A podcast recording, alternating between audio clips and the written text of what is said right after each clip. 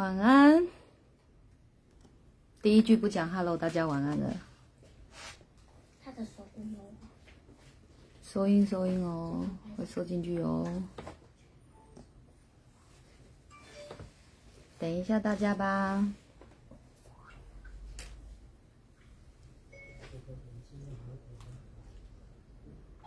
看一下我的皮肤，使用 Aqua Everyday 用了第几次？我想一下，第三次还是第四次？嗯，看我皮肤有差吗？Aqua Everyday，嗨，晚安。嗯，待会哈、我晚一点去找一下那个鹅少全新会的那个那个捐款方式，我再贴在我脸书上好了。嗯，希望大家多支持，好不好？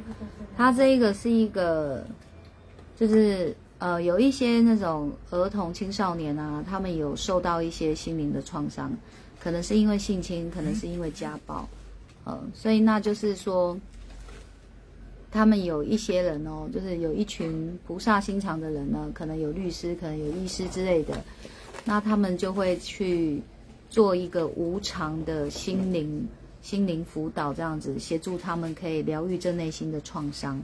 然后这个公益团体叫做鹅少全心会，啊，那我晚一点的话会在我的个人脸书上面呢，去去贴这个这个相关相关的捐款方式啦，这样子哈。然后在等大家的期间呢，我也顺道讲一下，就是我的一月九号不是有开一开一堂只有女人能听的话的课嘛？啊，我不是说我可能人来疯，就是说停就停嘛。那昨天昨天就是有有感觉了啊，就是从呃我那个粉砖贴文说可以开始报名，好、那一天开始算起，一周一周啊，我们就报名停止哦，哈、报名截止哦，好、今天好粉嫩哦，阿垮 everyday 吧，还是粉红色的毛衣有衬。现场看我有粉嫩吗？有。现场的五十位朋友，我今天有粉嫩吗？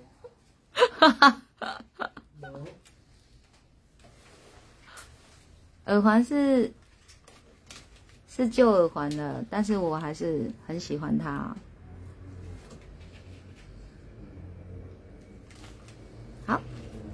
以现在的人数，我想应该是可以开始进入我们今天的主题了。来，大家帮我个忙，帮我把今天要回的那个要在解析阿德老师的那篇文章，帮我复制在那个留言处。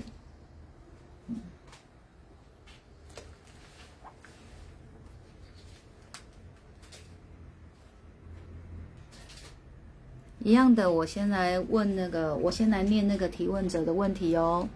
啊，大家就静下心听一下，或是你们自己连接到我。OK，谢谢小米。呃，或是连接到那个许常德《地下手记》那一篇文里面。好，来问：我今年四十三岁，和先生结婚五年了。这五年虽然偶尔有不愉快，但每天都是抱着感恩的心，感谢老天爷让我遇到我的另一半，我的先生。今天动了这个念头，想要写信给您，是因为我非常晚才结婚，在三十八岁这样的年纪结了婚，婚后与老公达成共识，想要有自己的孩子后，就开始努力。虽然很快就有了好消息，但在怀孕至十六周。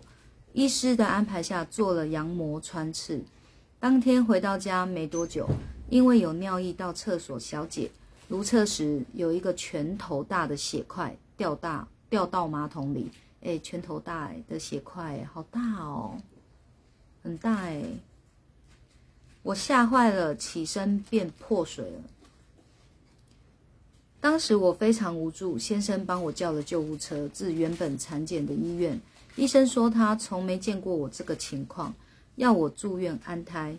卧床三天之后的中午，宝宝没了心跳。当下医生跟先生说这个不幸的消息后，我看到他的眼眶红了，那一幕始终印在脑海。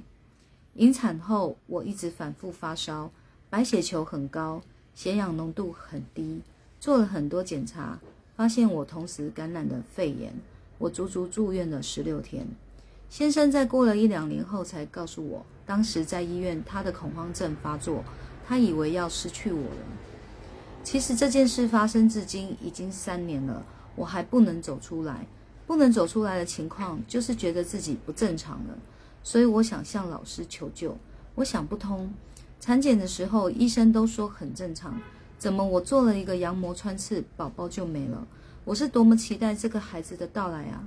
在我知道自己即将要当妈妈的时候，每天都好开心。我小心翼翼做了好多准备。连月子中心也订好了，因为不能理解这件事情，我疯狂的想要寻求解答。我到处算命、求神问卜，算八字的老师说我那年冲子女宫，算紫薇的老师说我子女宫化忌，易流产。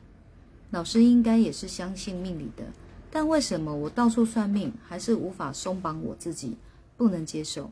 为什么我的执念那么深？就是无法放下这件事。好，接着我来念阿德老师的回：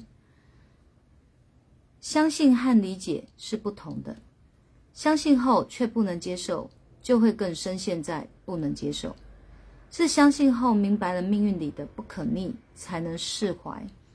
缘分里的每个人都是来陪我们走一小段人生，没有一定要同行多久，或不应该什么得到。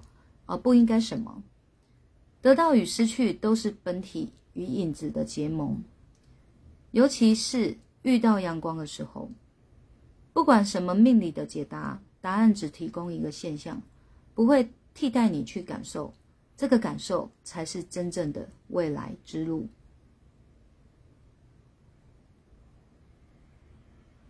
这个旅程里，你的先生的恐慌与你的期待都落空。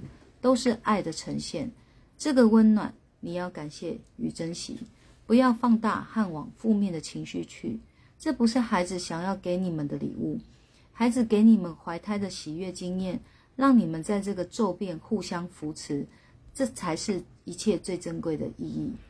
我们都是在有限的生命里，有机会寻找永恒的关爱，一切的曲折都会留给留一条路给美好的终点，只有感谢。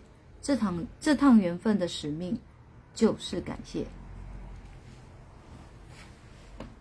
接下来，我要来做阿德老师这个回的再解析。那解析完以后呢，我会以我自己的角度跟立场去回复这封信。好，一开头老师的第一句话说：“相信和理解是不同的。”这句话的意思是什么呢？哦，我用宗教来举例好了。比如哦，有人相信观音了，但是他有理解观音吗？比如有人相信佛教，就是基督教跟佛教之间，他相信佛教，但他对佛教有真的理解了吗？还有有人是理解佛教的，有人是理解基督教的，他们的创教。呃，一路走到现在，他们用那种理性的想法去看他们，他可以理解，但他不一定会去相信。就像有人知道说，这个世界上有很多宗教的存在，也有道教的存在，还有一些那种西方的，呃，你说魔教也可以，反正就是不被大众所信仰的，都可能会被称为邪教、魔教或是邪魔歪道之类的。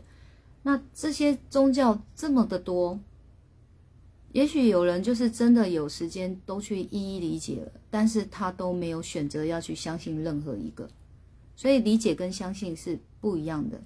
哦，这是阿德老师第一句话要带给提问者的意思，也就是说，他信中有提到他是相信命理的，那他去做找了很多的跟命理有关的，去问的原因，说为什么他的小孩会保不住？明明已经已经这个已经成功了，那也在肚子里在孕育着他了，怎么就活不下来呢？这个孩子，好，所以阿德老师是要告诉他，你你相信命理和你去理解到命理中给你的答案，这是不相同的，这是两回事哦。好，好。接下来他下一段他说：“相信后却不能接受，就会更深陷在不能接受。”我是相信命理的，我深深相信命理给出的答案。好，不管他给了什么答案，我都是信的。例如说，他信中有提到八字的老师说他那一年冲子女宫，他信；紫薇老师说他那一年，呃，他说他的子女宫化忌易流产，他信。但是呢，他信了以后，他不能接受这个答案。他是相信这个八八字的老师，也相信这个命理的老师所算出来答案，但是这个答案他是不能接受的。所以阿德老师说，他会更先深陷在这个不能接受的这个感受里面，这个氛围里面因为信，因为信了，也就是说，你如果是能接受这个答案的。你因为相信而，你因为相信的原因得到的这个答案是你能接受的，那你就会是在接受里面。但是你是不相，你是不接受的，就会呈现在深陷在这个不能接受里面，好像在绕口令哦。好，他说是相信后明白了命运里的不可逆，才能释怀。好，好，是相信，相信以后。明白了命运力的不可逆。好，八字说你会冲子女，然后紫薇说你会易流产，那你就会知道这两个命理老师告诉你的答案，它是很接近的。这叫命运里的不可逆，你就知道说这就是你的命运，你无无法去违背它，你无法去逆转它，所以你才你要这样子想，你才能去做释怀。好，那讲到这。我要再次强调一下，这是我自己的角度去看待阿德老师的回，不代表阿德老师的个人立场哦。好，好，缘分里的每个人都是来陪我们走一小段人生，没有一定要同行多久或不应该什么，得到与失去都是本体与影子的结盟，尤其是遇到阳光的时候。好，那我会特别解析后面这两段话：得到与失去都是本体与影子的结盟，也就是说，而且他说特别哦，是遇到阳光的时候，所以有光在照射你的时候，影子跟你的本身，它就特别的分明了。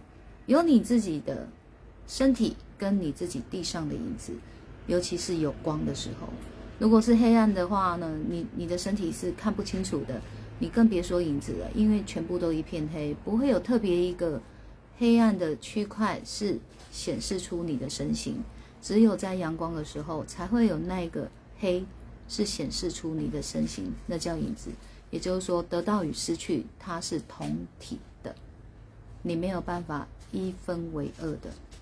嗯，然后他说，尤其是在遇到阳光的时候，你可以把这个阳光解读成什么意思呢？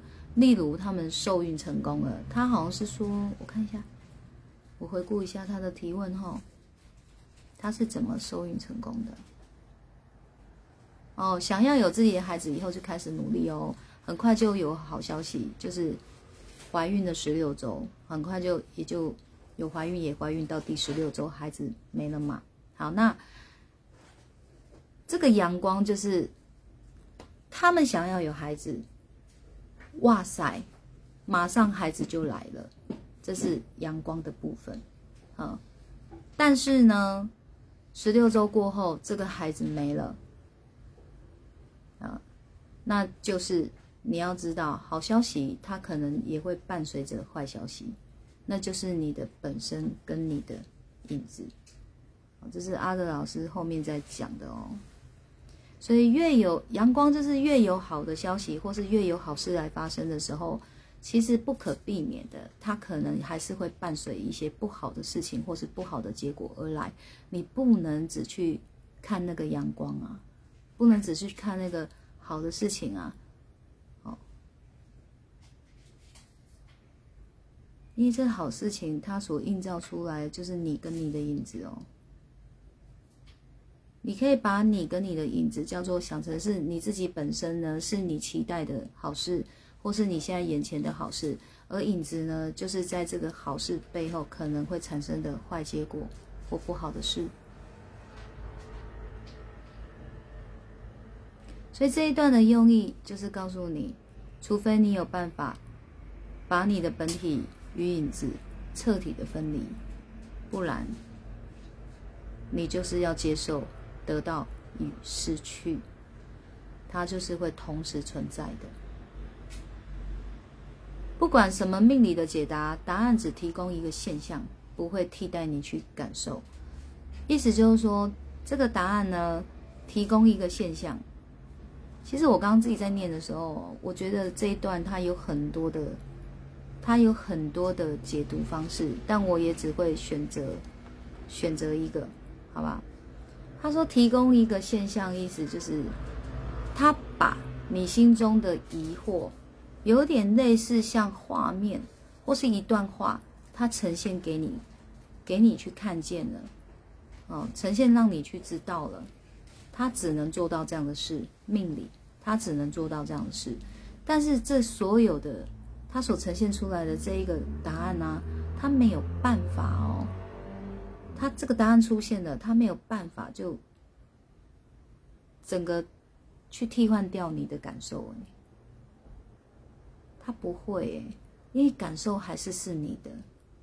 命理师命理这一部分所能提供的，就是他们的专业的角度提供了你疑惑疑惑的事情，他给了一个答案，这叫一个现象。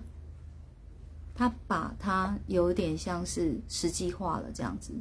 但是这是实际化的东西，它并不会直接去盖掉你原本的感受。好，这个感受才是真正的未来之路，就是不会去替代你去感受，这个感受才是真正的未来之路。这个哈，我觉得阿德老师哦，他没有写得很明白。我我再怎么聪明，我也没有办法去。想到他真正的真实的意思哦，但我还是只能以我自己解读后的角度去回答。他的意思可能是哦，你要知道的是，唯有你的感受才会是你未来的路。这个感受都不会是别人带给你的，只有你自己能带给你自己这样的感受，这才是你未来的路。所以也就是说，他这个未来的路，如果他还是一直在不能接受，那他的未来就是不能接受这样的一个心境伴着他。那他能接受，他会得到的就是释怀，是这个释怀就会是他的未来之路。我是做这样子的一个解析啦。好，这个旅程里，你的先生的恐慌与你的期待落空，都是爱的呈现。他的意思是，因为你们彼此对彼此心中都有爱，你们还想要彼此相伴，所以呢，有可能会失去，就会让你们很恐慌。这是一个爱的爱的投射，你知道吗？就是你，你自然就是会有这样子的一个一个现象，你知道吗？就是你既然有爱，你你不可能就是。都不慌啊，都不怕，啊，都不期待落空嘛，就是因为你们心中有爱。我觉得这一段的用意是，就是在提醒你哦，你们心中是有爱的，而爱呢，它有创造力，你们还是有重新创造的能力的，是你们愿不愿意？好，这个温暖你要感谢与珍惜，就是这个爱的温暖，你要感谢与珍惜，不要放大和往负面的情绪去。这不是孩子想要给你们的礼物，我觉得前面的那一段呢，它一样有含义哦。孩子是你们爱的结晶，爱的结晶，所以这么可爱的孩子，他是有爱的，他不会希望你们他不会希望他出现在你们生命里的这十六周带给你们的是不能接受啊。孩子一定也会希望爸爸妈妈是幸福快乐的，所以老师在这一段的解读真的是很温暖的。他告诉他们，孩子给你们怀胎的喜悦经验，是给你们这个喜悦的经验，让你们在这个骤变以后哦，还能互相扶持，这才是一切最珍贵的意义。因为有人在经历这样的事情之后，感情就会生变了。哦，他有点意思，就是说，你们哦，因为来经历这一招，你们彼此的感情更坚定了。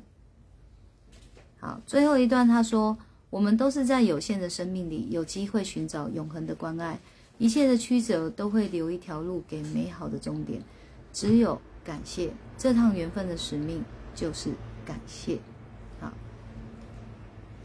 永恒的关爱就是不要失去的意思嘛。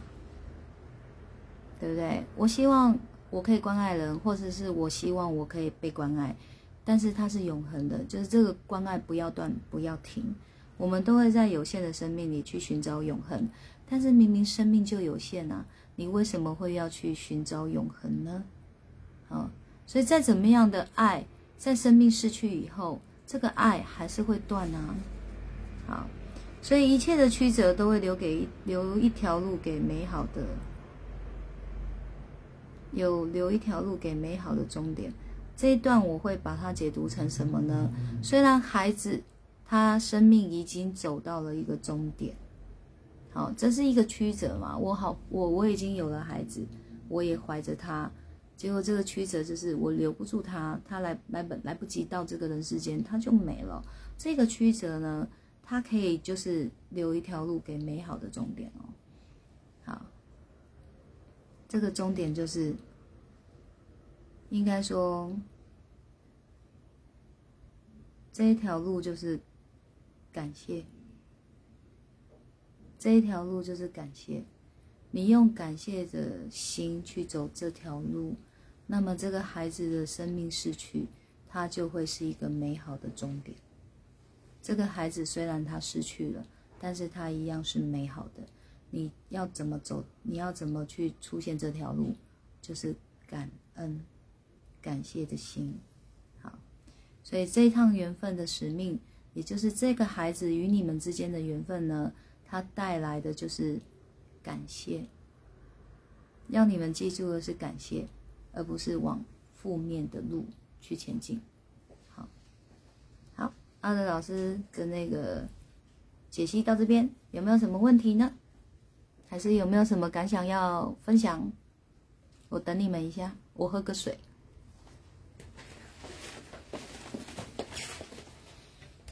Thank you。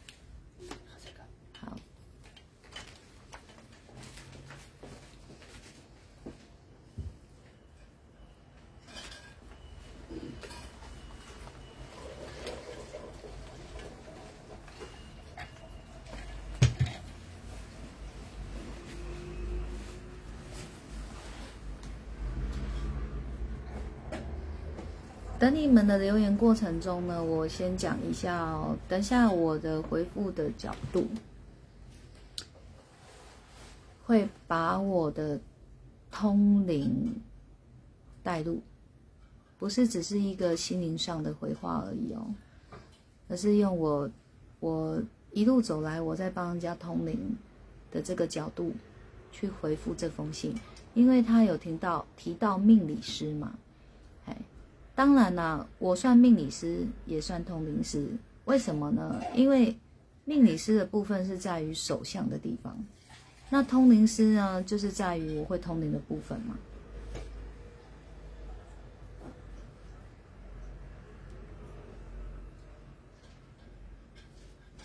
我现在要讲一个，我想要跟这个提问者分享一个通灵案例。这个案例是我在关一个人。我觉得我在分享通灵案例的时候，我一定都要努力把一些印证给呈现出来哦。哈哈哈，谢谢 Bin。嗯，好。这个案例是我先在一个女生的身上看到了一个提醒。我看到了一个男生，好，那我把那个男生轮廓形容出来，因为发现有比较高，我以为是这个女生的爸爸，我就问他，我就把那个身形描述出来以后，我问他说是你的爸爸吗？因为这个男生他开了一台车，旁边呢有一个蜂巢，也就是蜜蜂的巢啊，我称它蜂巢。那这个蜂巢呢，它勾勒出一个人形坐在这个副驾驶座上面。我看到一个男生，哦，然后发线高，肚子微凸，这样子在开车，旁边有一个蜂巢勾勾勒出的人形坐在副驾驶座上面。那开没多久，车就停旁边，这个驾驶呢下车，握着心脏这个地方就倒地了。那我就跟这个女生讲说，这是一个提醒，这是你爸爸吗？她说不是，是我弟弟。我说哎呦不好意思，发现高，我以为。她说没关系，因为他弟弟真的看起来就是这样子，会让人家你第一眼看他会以为他年纪很大，其实不是，主要就是因为那个那个样子嘛，可能会让人家误解。然后呢，我就跟他说，而且弟弟哦，因为还有其中另外一个画面就是。他穿西装打领带，然后好几个穿西装打领带的人一起站着，所以我跟他说这是工作上的事情，在工作中他会发生这样的事情，这是提醒。那蜂巢，你要想想看，弟弟有没有很经常合作的伙伴，是主管或者是下属或是同事，会一起这样弟弟开着车载他出去？那你要想想看，有没有“蜂”跟“巢”这个字？结果有。哦，但是我就不方便把人家的名字念出来哦，就是根本就近将近一模一样的，就是那个名字跟蜂巢将近一模一样的。好，好，那确实弟弟也常常跟这个同事，常常两个人或是弟弟开车载着这个同事一起去去做事这样子。好，然后他这个女生就想到说，弟弟弟弟最近才做了健康检查而已，他马上回家去。翻那个健康检查的那个报告表，报告已经出来，所有所有的数值都是指数都是正常的，唯独有个地方心脏，他心脏是说，呃，好像是说心血管疾病几率很高，所以是红字，啊，女生就吓哭了。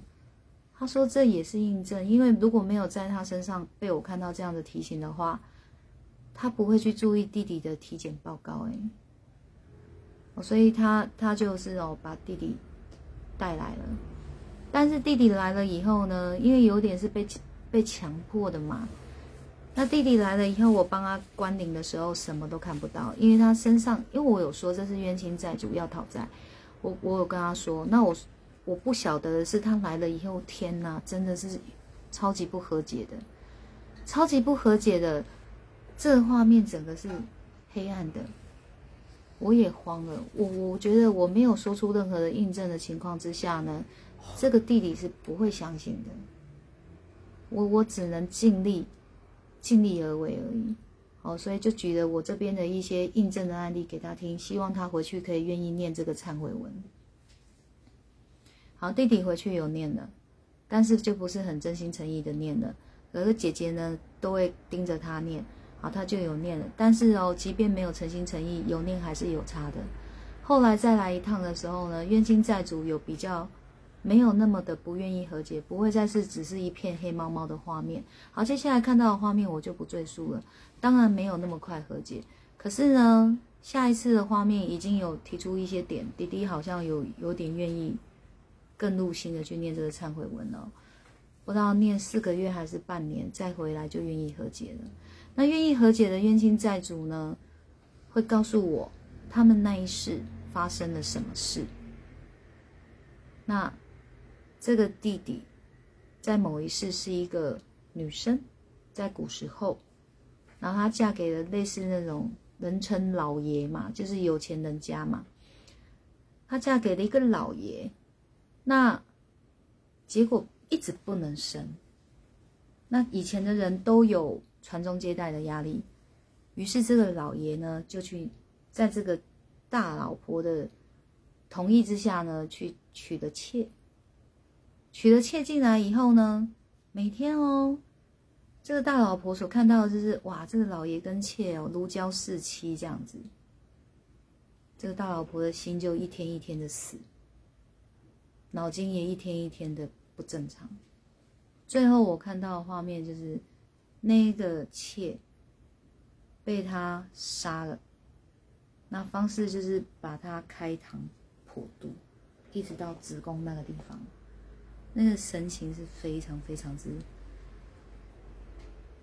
就像电视演的杀人魔那样子。可是他其实已经心魂都不见了，他已经有点像讲白一点就是疯了。那接着呢，他就在子宫处挖出了一个拳头大的东西，血淋淋的这样，挖出拳头大，这样，那是胎儿。好，所以这个妾跟这个胎中，就是腹中的胎儿，就是这样没了。好，画面 画面就到这边，所以他的冤亲债主也就是那一世的妾。他很气，很恨。我那时候看的时候，我我也快哭了。嗯，那当我眼睛张开，我把这一段描述给大家听的时候，在场的人，姐姐、弟弟啊，还有其他的家人也都哭了。我想说，我的心情传给他们了吗？为什么他们都哭了？后来他才，就是姐姐才告诉我说，之前啊。弟妹也有过，有怀孕，结果胎死腹中，必须要把这个胎挖出来。挖出来的时候，就是大概拳头大小。那我去追查，原来弟妹哦欠弟弟，所以弟弟弟妹要来承受这个胎死腹中的这个这个苦，但是这个孩子没了。弟弟跟弟妹是弟弟的心过不去，反而是弟妹比较觉得说还有机会可以再怀孩子啊，但弟弟不是，弟弟想到就哭，弟弟想到就哭，所以那一天弟弟在现场哭的，真的我觉得有点那个叫怎么讲，肝肠寸断的感觉，好，他一直很舍不得那个孩子啊。这是还债的一个环节。以前是今生因果来讲的话，这是一个还债的环节。那说还债，遇到这样的事，我们听的都很悲，都很沉重。接下来我要继续讲。可是这个冤亲债主说呢，他愿意和解了。那我忘了是在追查的过程看到了什么。我告诉他们说。你们还会再有孩子的，嗯，然后这一次呢，孩子会平安无事了。嗯，那弟弟的心意是很诚恳的跟这个冤亲债主道歉，然后也愿意那个去做功德、累积功德来还给这个冤亲债主，真的很抱歉，这样，所以沉不沉重？是看你后来用什么样的心境去面对我所追查出来的结果吗？所以，当你愿意选择一个说对不起、谢谢、祝福的心境去面对这个结果的时候，结果就不沉重了。你反而会有忏悔的能力，你反而会记得告诉自己，不要因为自己的苦，把那个痛哦扩散出去。你会有能力把那个苦在自己的心里，它是一个伤，你会有能力把它结痂，它会慢慢被疗愈，慢慢会复原，慢慢的好了。那个还是终究是取决于自己用什么样的心境去面对。OK，所以这个案例后来他们就是有又怀孕了，也也生出来了，也健康平安到现在了。好，这大概是。三年前的案例吧，应该是三年前的案例，就是他们在来送走这个冤亲债主之后，因为愿意和解也送走了之后，我如果没记错，好像几个月后就怀孕了哦。嗯，好，所以这个是想提供给提问者的一个角度去看待事情。好，有心灵层面的哦，提供给他参考，也有这种前世今生的因果提供给他参考。希望就是有其中一个是他能接受的，他能放下跟释怀。我们其实我们的心意就是如此。嗯，好了，我的回答就是这样。因为也许有有可能那个孩子就是一个因果，而且这个因果不在此生，是在前世的某一世。好，那不管是阿德老师这种温暖的回复。或是我这种哦，很真实、血淋淋的这样去通道的一个结果，我们的方向是一样的，我们都是要给予这个提问者一条温暖的路，一条可以接受跟释怀的新的路，新的路。所以这个孩子绝对不会是只是来给他带来痛苦而已，是来。提升他们的，真的。所以我刚刚讲的那一对夫妻，那个弟弟跟弟妹嘛，他们当然就是能有所获得，不会只是用悲伤的角度去看待这个孩子没了。他们会有别的能力去看待这这些他们本来认为的悲伤的事或不好的事。好，我的回复到这边。大家有没有什么心得感想呢？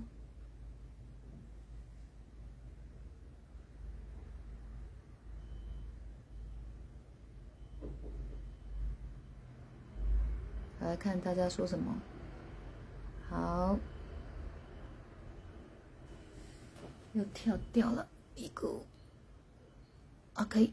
看，呃，T T U 说，看似不好的事，若有了真心的忏悔和感谢，这事的结果都可能带来美好的果实。而不断的修心带给我一连串的美好奇迹，这是真实发生在我身上的。我感谢老师，感谢 Boss，感谢你。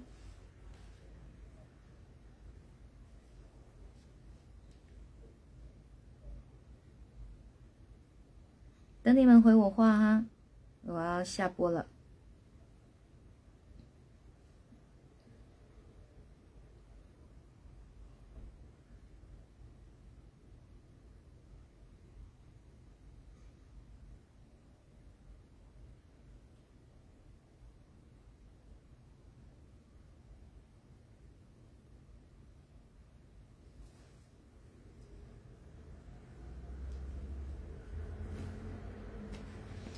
群说：“缘分里的每个人都是来陪我们走下一段人生。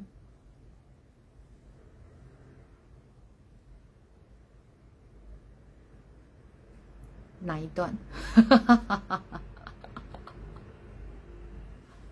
都是来陪我们走下一段人生。哪一段呢？所谓的缘，就是我们会遇见。”但是呢，遇见之后会是什么样的发展呢？那不一定了，那跟我们的信念就有关了。嗯，我们所有的缘都是内心的一个互相都要再见面，它可能有还与被还，所以这缘会继续。但是它是好缘还是恶缘，是看心境。你你怎么去？用心境来珍惜一切的缘分。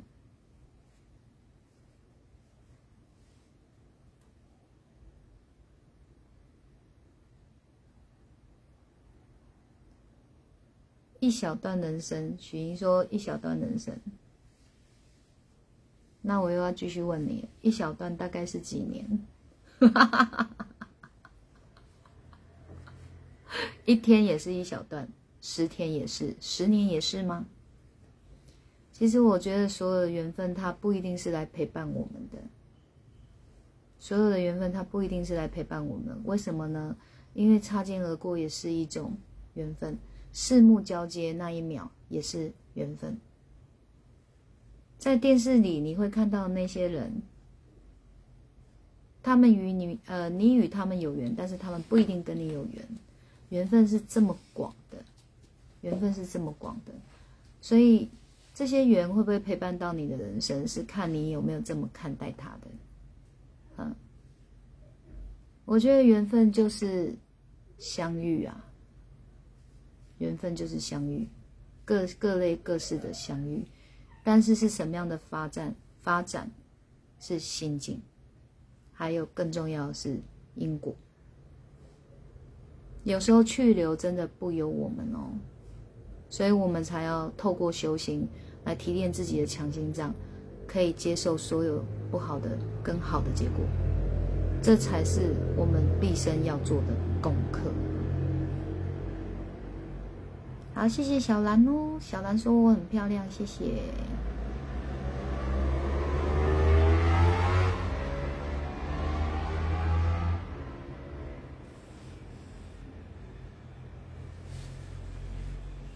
欢迎！就是我下播以后还有话要跟我说，都欢迎你们继续留言哦。我看一下，老师穿粉色超美的，谢谢咪咪。好，分享说羊膜穿刺本身就有风险，又是高龄产妇产妇，所以就是风险比较高。呃，因为政府有规定哦，我没记错的话，政府有规定，好像是三十。三十六岁还是三十八岁过后，你有怀孕就一定要做羊膜穿刺。哎，因为你高龄产妇，你产出的胎儿可能比较会有状况，所以好像政府是有规定的。嗯，所以可能呢，他他不见得是他自己真的想做，因为碍于规定，所以他非做不可。嗯，他当然知道羊膜穿刺是风险高的。但是谁都不希望说做了穿刺以后是这样的结果啊，嗯，对吗？是啊，嗯，然后到底是不是羊膜穿刺导致他的胎儿保不住？你你也可以说他有可能是巧合而已，就是这个胎儿他在里面发生什么状况，可是他发生状况之前刚好有做羊膜穿刺，所以这个答案没有人会知道的，真的。就是这个这个提问者他自己要去找到一个角度是他能接受的，他才能放下释怀，或是释怀放下。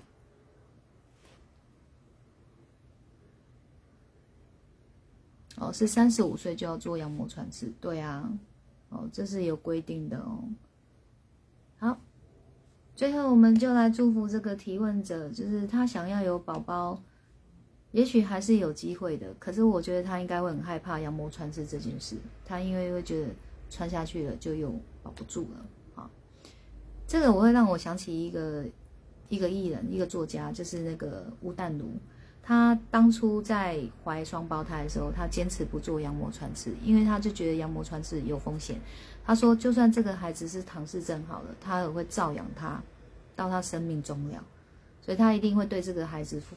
负责到底，但是他比较不能接受是孩子流掉，所以他就是，我记得是这样，他就没有做羊膜穿刺。后来一个就萎缩掉了，他还是有生下一个女儿哦。然后一出生的时候也是，就是这个母女都非常的不平安，也是熬过来了啊。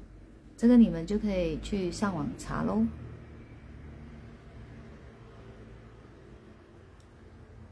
好。许莹说：“喜欢常啊，喜欢常德老师以下这段回复：缘分里的每个人都是来陪我们走一小段人生，没有一定要同行多久，不应该什么都啊，不应该什么得到，不应该什么。好，这个我在看的时候，它字很像连在一起的。得到与失去都是本体与影子的结盟，尤其是遇到阳光的时候。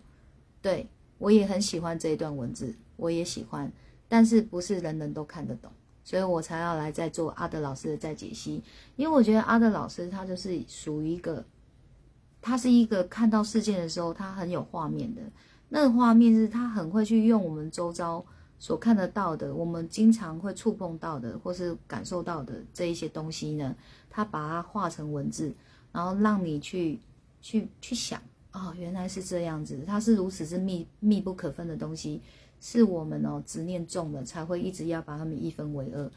好，所以这就是阿德老师的文笔文字的力量，他文字的深度跟高度。那我要努力把它再更白话文，去让人家更理解这段文字的意境。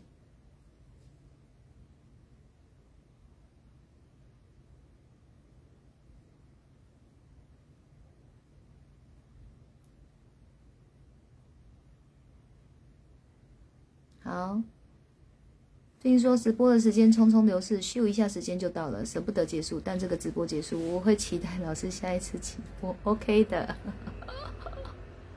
现在医学好像可以用抽血方式检查，可以不用羊穿，希望他能再获再次获得宝宝。他信中好像没有，我印象中好像没有提到有没有再继续去。去怀孕哈，因为过不去已经有阴影了，不敢了。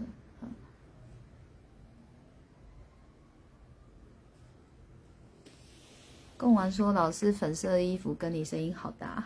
”谢谢啦，嗯，好啦，我们今天就到这边喽，感谢收看，晚安，拜拜。